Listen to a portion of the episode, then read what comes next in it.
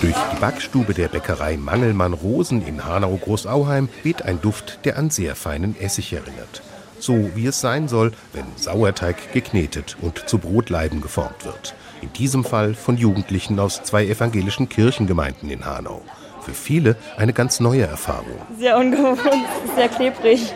Weihnachten mache ich schon öfter mal Teig, aber normal so als Hobby weniger. Mein Vater macht manchmal Pizzateig, aber da helfe ich nicht mit. In der Backstube ist das anders. Schließlich sind es die Konfirmandinnen und Konfirmanden selbst, die das Brot verkaufen.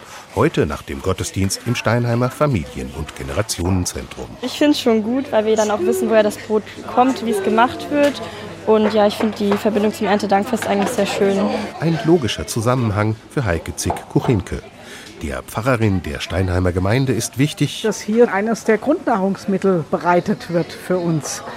Das soll auch hier nochmal deutlich werden, dass das ein hohes Gut ist, mit dem er entsprechend auch umgehen soll. Dass er Werte vermitteln kann, für die er mit seinem Betrieb steht, ist für Bäckermeister Matthias Rosen einer der Gründe, warum er schon seit Jahren für die Aktion 5000 Brote, aber auch für Kita- und Grundschulkinder seine Backstube öffnet. Ich finde auch schön, dass man den Kindern ein bisschen beibringen kann, woher kommt's Brot, dass wir das hier tagtäglich frisch backen 30 Kilometer weiter ist die Mühle. Die Bauern, die die Mühle beliefern, sind umliegend. Wo und wie das entsteht, was auf den Tisch kommt, weiß laut Rosen längst nicht jedes Kind. Ich kenne einige Horrorstories, wo die Kinder echt nicht wissen, wie, wo, was herkommt.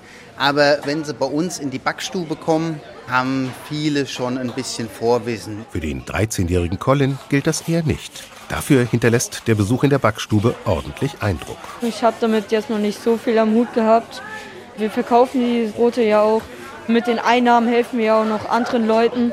Man bekommt einen Bezug dazu. Der 14-jährige Leo muss nicht mehr überzeugt werden. Wenn es darum geht, wer aus der Gruppe schon mal Sauerteig geknetet hat, ist er die Ausnahme. Ich backe sehr gerne und ich habe auch schon viel Brot gebacken. Mein Vater und meine Oma backen viel und deshalb helfe ich da auch manchmal mit.